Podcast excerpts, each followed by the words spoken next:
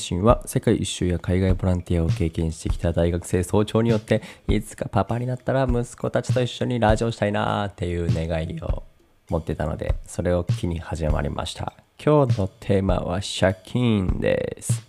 借金。では行きましょう。借金。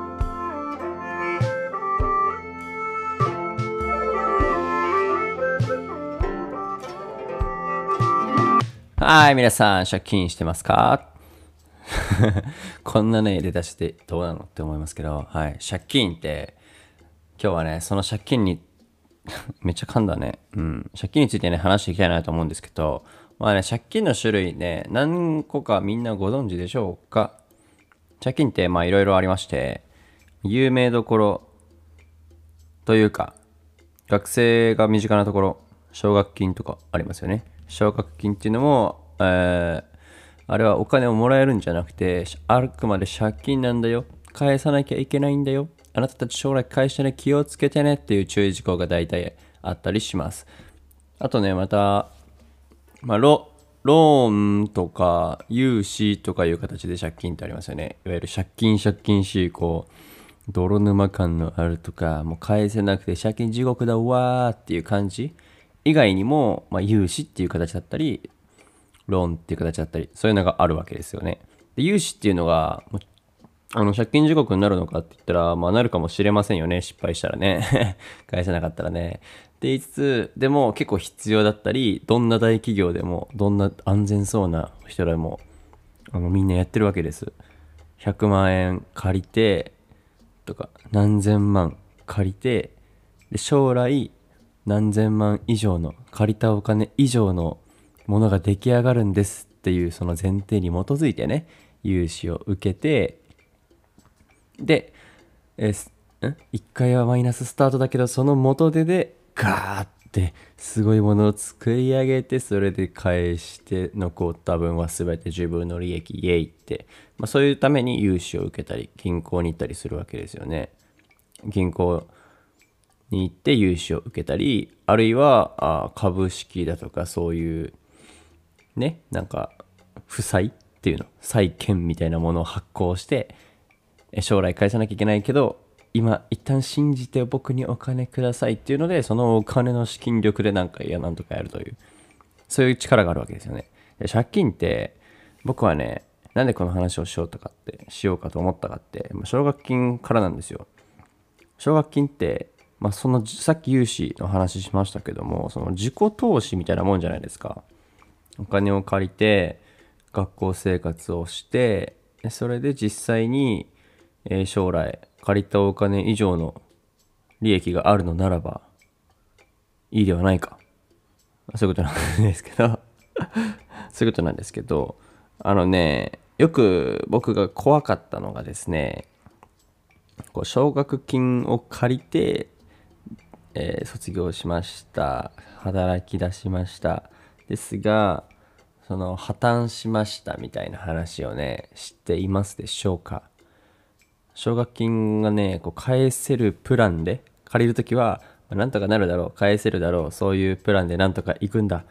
頑張れ将来の自分って未来の自分からね 未来の自分を信じてねお金を借りることになるわけですよね。知識があんま足りないかったりもするのかもしれませんがいけると思って借りるわけです。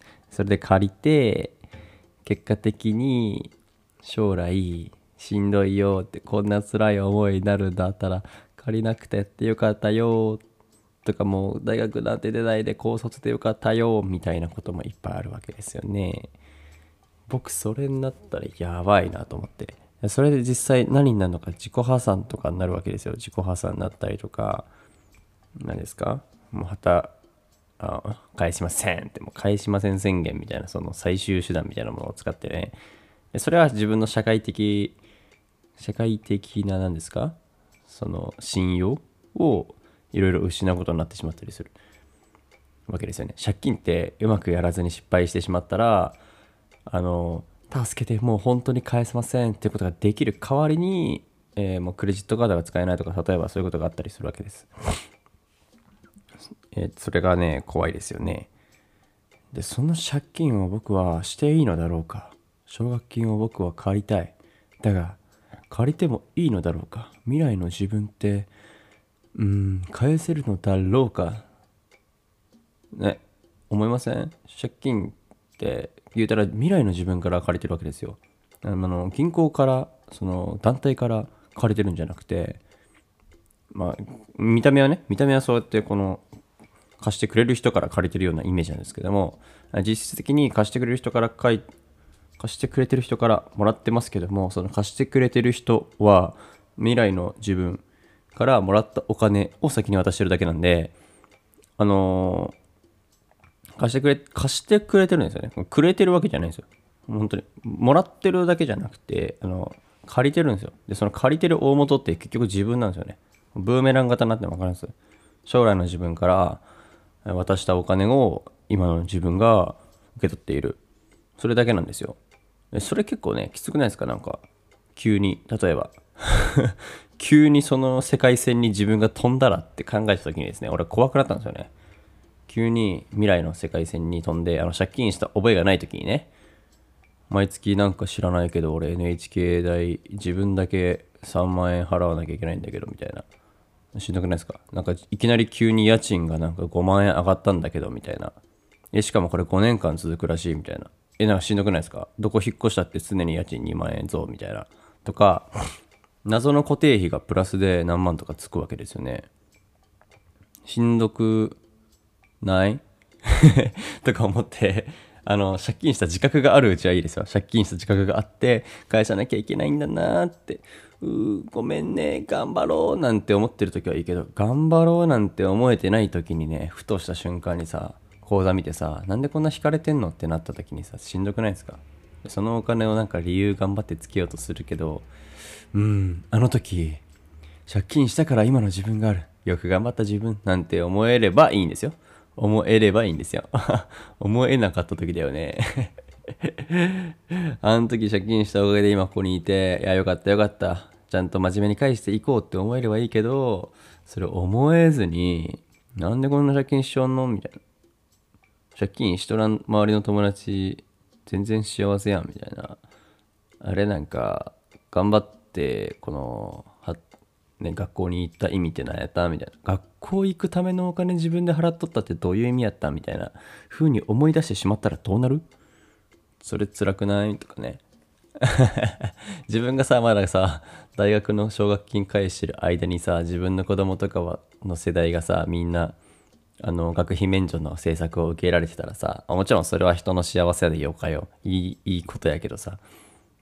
あれなんかなんで自分はこんな必死に何年も何年も返してるのに、新しい政策では皆さん学費払ってないんだとか思えたらね、思っちゃったりしたらね、まあその汚れた心になってしまったらそうなりますよね。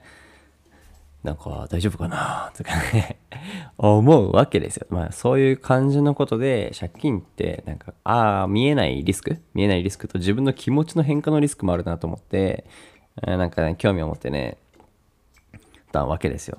そこで僕の中にキラッと思いついた言葉が、あれ、日本って借金大国言うよねって。日本って借金大国って言うから、消費税を上げようだとか、なんか言うわけですよね。税金を頑張ってあげようとしてたりあ の問題があるわけですよね。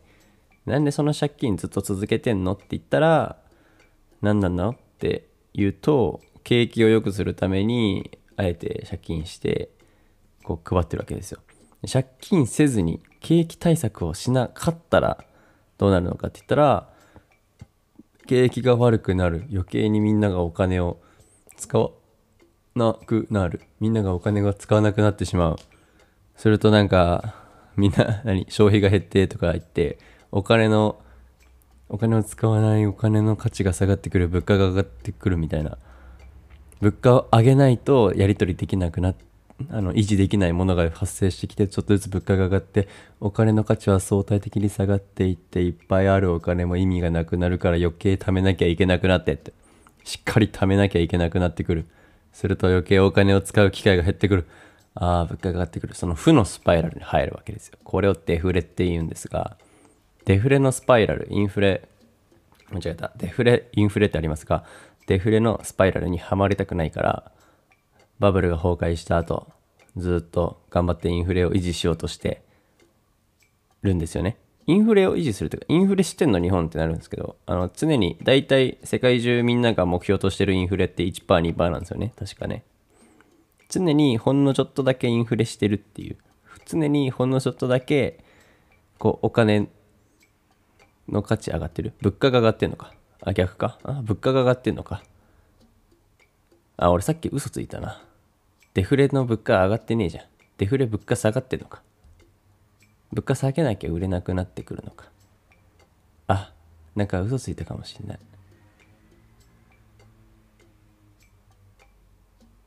まあよかか。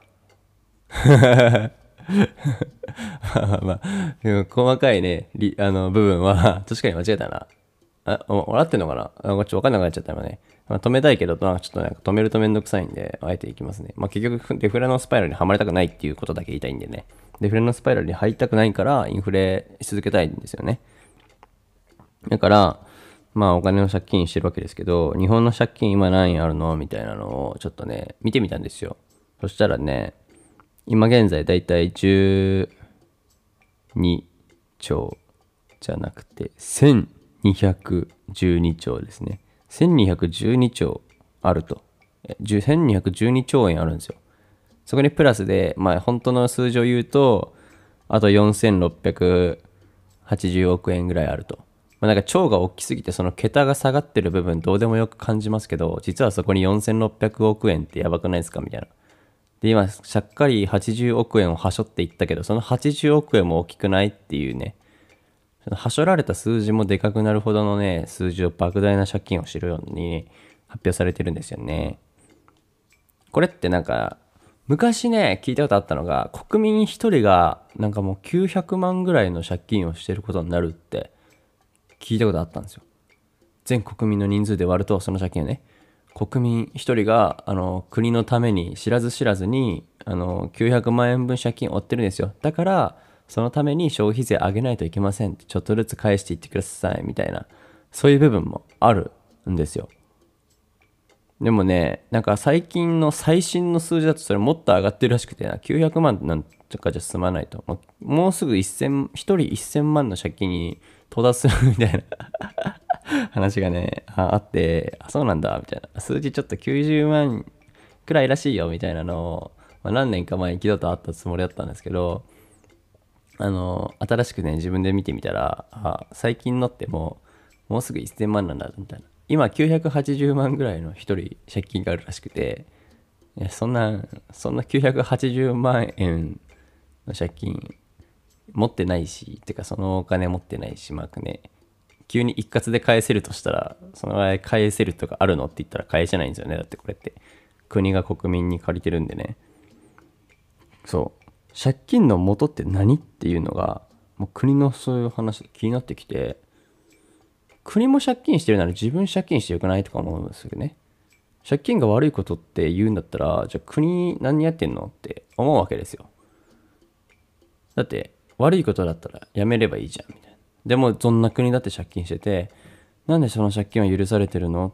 なんで借金増やし続けちゃうの？日本産って思ったらまあ景景気のためにねみんなを守るために仕方なくやってるってことなんですけどもあの実はねその半分ぐらい借金のうち借金が1200兆1200兆ぐらいあるんですよ。もうぐらいの中に12兆円含まれてますけど、1200兆のうち大体半分ぐらいのね、600兆円ぐらいがね、一応純資産なんですよね。日本は世界一の対外純資産を持ってるらしくて、つまり他の国にお金を貸してるんですよ。もちろんね、急にね、一気に返してね。はい。はい、返してもらった。はい、これで借金終わりですっていう風にあの終わらせることはできないけど、将来的に絶対受け取ることになってるお金みたいなねあの確実に純資産として持ってるものが、まあ、それにはなんか道路だとか、まあ、その権利あの土地の権利的な話そういう資産もあればその国際的な話だったりその債権みたいな話だったりいろんな契約上のねこれはあの融資をしたから日本に返してくださいねお金をっていう部分が半分ぐらいを占めてると。つまりあの借金してる半分ぐらいは一応持ってるお金資産なわけですよ。でさらにその借金してるお金の半分純資産ぐらいその約半分ぐらいがあの国債になっているんだよみたいな。日本の国債で発行してる分だよ。国債を発行して借金してると。それ日本円で借金してますよみたいな。国民から借りてますよ。人々が国債を買ってくれるからお金になってる。それは円で買ってる。ギリシャとかはそれで破綻してますよね。アルゼンチンとかも破綻してましたね。デフデフォルトだったっけ？してましたね。いいのかなって。デフォルトしない理由があって実は日本は円で発行してるから余計いいらしいんですよね。ぶっちゃけもちろん後々すっごい問題にはなるなるんでしょうがあの 本当に緊急で 1, 1兆円欲しいって言ったら1兆円分の札束ただ作っちゃえばいいんですよね。日本は日本円で銀行が作ってますから日本銀行が。1兆円分くださいって言ってもう本当に全て投げ打っていいんだったらただ1兆円というお札をね吸ってねただねあげればねそれで一応借金は終わるんですよ、まあ、大問題なんですけどね結局ねそのお金の供給問題で。